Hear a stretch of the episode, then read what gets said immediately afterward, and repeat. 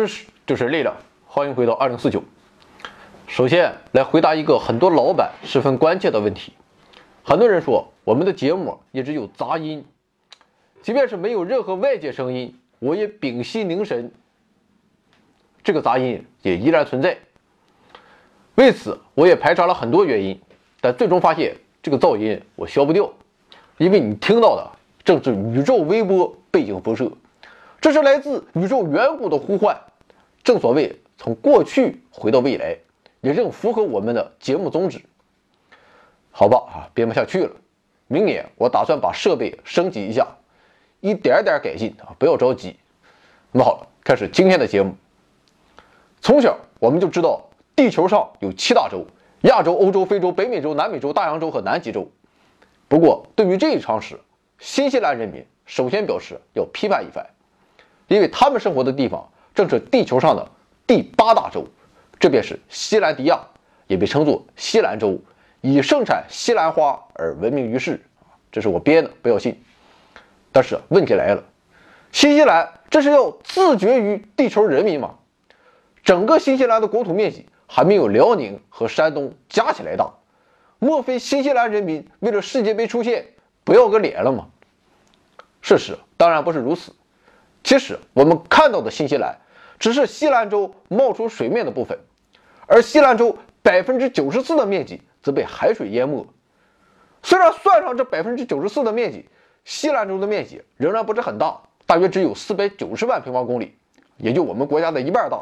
但是从地质学的角度看上去，它却是名副其实的地球第八大洲。那么，为什么西兰州绝大部分的面积都沉没在海洋中？却能成为一个大洲呢？这就要从板块构造学说开始说起了。我们知道，整个地球的岩石圈都是一块一块的拼起来的，这就是所谓的板块构造学说。地球上的板块有两种类型，一种是大陆板块，另一种则是大洋板块。不过，虽然名为大陆和大洋，但板块却不是按照现在的海陆分布来划分的。而是按照内部物质成分来区别的。之所以要这样做，原因其实很简单，那就是海平面会变化，所以仅仅依照目前的海陆分布来划分地球的板块是不科学，甚至是错误的。比如说，直观看上去，印度与澳大利亚相差十万八千里，在人文地理上，一个属于亚洲，一个属于大洋洲，但是在地质学上，印度和澳大利亚其实同在一个板块之上，这便是印度洋板块。而在地质学上，板块划分的依据则是岩石的类型。于是便出现了这样的情况：很多冒出水面的陆地其实是在大洋板块之上，而很多沉没于水下的部分则属于大陆板块。西兰州正是后一种情形。那么这里需要说明的是。我们所熟悉的七大洲的划分，其实是人文地理的范畴；而在地质学上，严谨来说，应该只有六大洲，这便是地球的六大板块：亚欧板块、太平洋板块、美洲板块、非洲板块、印度洋板块和南极洲板块。那么今天我们就不纠结于这些区别。总之就是，新西兰现在要独立，因为人家自己就在一个板块之上，虽然它与澳大利亚。同属于大洋洲，但澳大利亚处于大洋板块之上，而新西兰则处于一个大陆板块之上，这便是西兰州。事实上，地质学家早就知道新西兰的成分不是大洋板块的成分了，只不过人们一直认为西兰州太小、太破碎，只能算作是大陆碎片或者是迷你大陆，所以没有人给它一个正八经的名分。不过，随着研究的深入，人们发现西兰州其实是连续的，面积也不小，可以和别的大陆叫叫板。于是，西兰州也被升级为大洲。可见这件事儿在本质上和冥王星降级它是一样的，达到标准你就上来，达不到标准啊就请你走。毕竟人类总是喜欢这样一厢情愿。那么，为什么好好的一个西兰州就会沉没在大洋之下呢？罪魁祸首便是气候。在漫长的地球历史中，不同时期的气候在冷暖之间交替变化，这就是冰期和间冰期。冰期时全球气候变冷，地球水循环中会有更大比例的水体以冰盖的形式保存在两极，那么这就导致海水体积缩减，海平面下降，更多的陆地得以露出水面。相反，到了间冰期时，两极冰盖大规模融化，冰水进入大洋，提高了海平面的高度，这样就会有更多的陆地被海水淹没。在地质时代的显生宙时期出现的重大的间冰期，可以导致全球大陆中相当一部分面积都被水淹没，甚至是全部淹没，在表面形成广阔的陆表海，而西兰州便是现在存在的典型的陆表海。其实，我们的欧亚大陆也被水淹没了不少，这被淹的部分就是所谓的大陆架。所以，我们才说，只有越过大陆斜坡，进入深海盆地，才算真正进入地质意义上的大洋。那么，这也是为什么世界上都把大陆架也算在一个国家的领土范围之内的地质原因。那么，既然是大陆板块，在很久很久以前，西兰州是不是也曾露出水面，成为真正的大陆呢？答案是肯定的。那么，关于这一点，地质学家是如何得知的呢？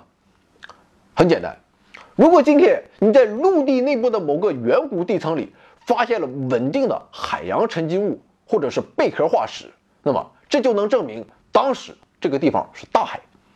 反过来也一样，对于一个淹没在海里的陆块，想判断它是否经历过陆地环境，就看它发育的沉积地层里有没有陆相沉积物或者是陆相化石。研究表明，西兰州是古老冈瓦纳大陆解体之后残余的一部分，它的表面还保存着从白垩纪以来的一系列陆相地层，所以它之前肯定是露出水面的。而且我们也可以肯定的是，在未来，西兰州也会重新露出水面，再度成为人们眼中真正的大陆。正所谓沧海桑田，当然了，这一天究竟什么时候到来，还尚未可知。但是一定是在十分遥远的未来。可见，不论经历怎样的变迁，大洲依然还是那个大洲。那么，大洲它有可能彻底消亡吗？整体来看，这是很难的，因为要想真正毁灭大陆板块，就得沉得更深一些，比如说沉到地幔里被碾碎融化。但事实上，这是比较难的，这是因为大陆板块比地幔要轻，所以总是会浮在地幔上的缘故。虽然大洋板块也比地幔轻，但是它还是要比大陆板块重一些。所以，每当发生大洋板块与大陆板块相撞时，洋壳总是会俯冲到陆壳之下，这就导致地球上的大洋板块相当年轻，而大陆却十分古老。虽然大陆也会因为撞击而破碎，但石头还是那些石头。直到今天，人们依然能够在大陆上。找到四十亿年前的太初岩石圈残片，如此看来，大陆真是地球上当之无愧的亿万年不沉之方舟。当然了，这个不沉它只是相对而言。那么如此说来，是不是说地球上大洲的数量就是固定的呢？非也。虽说大陆地壳不会轻易消失，但大陆板块的数量却不是固定的。这是因为大陆会漂移。如果撞车了，那么两个或多个大陆就会合成一个。正所谓天下大势，合久必分，分久必合。就比如说我们的中国大陆，其实它就是由三个主要的板块——扬子板块、华北板块和塔里木板块，在不同的历史时期拼合而成的。在拼合之前，它们都是曾经漂浮在大洋中的孤零零的小陆块，而且也都被水淹没过，就像今天的西兰州一样。而在地球历史上，板块之间的拼合还出现过一种极端的情况，这便是盘古大陆。那是三亿年前的地球，当时地球上只有一大洲、两大洋，一大洲是泛大陆，两大洋分别是泛大洋和特提斯洋。那么除了这种碰撞组合之外，另一方面，地幔是对流的。对流中的垂直上升流会产生强大的拉张力，可以活生生的把其上的完整板块给拆解开来。盘古大陆正是这样被肢解的，而今天的西兰州其实也曾是盘古大陆的一部分。根据现在的理论预计，再过个二点五亿年，现在各奔东西的大洲也将再度合并，构成所谓的九级盘古大陆。而这段故事就要等待三亿年后的二零四九再来为您讲述了。回到二零四九微信订阅号已全面升级，微信搜索“回到二零四九”或 “back to 二零四九”，阅读节目文本，还有更多惊喜，精神的、物质的，还有你懂的。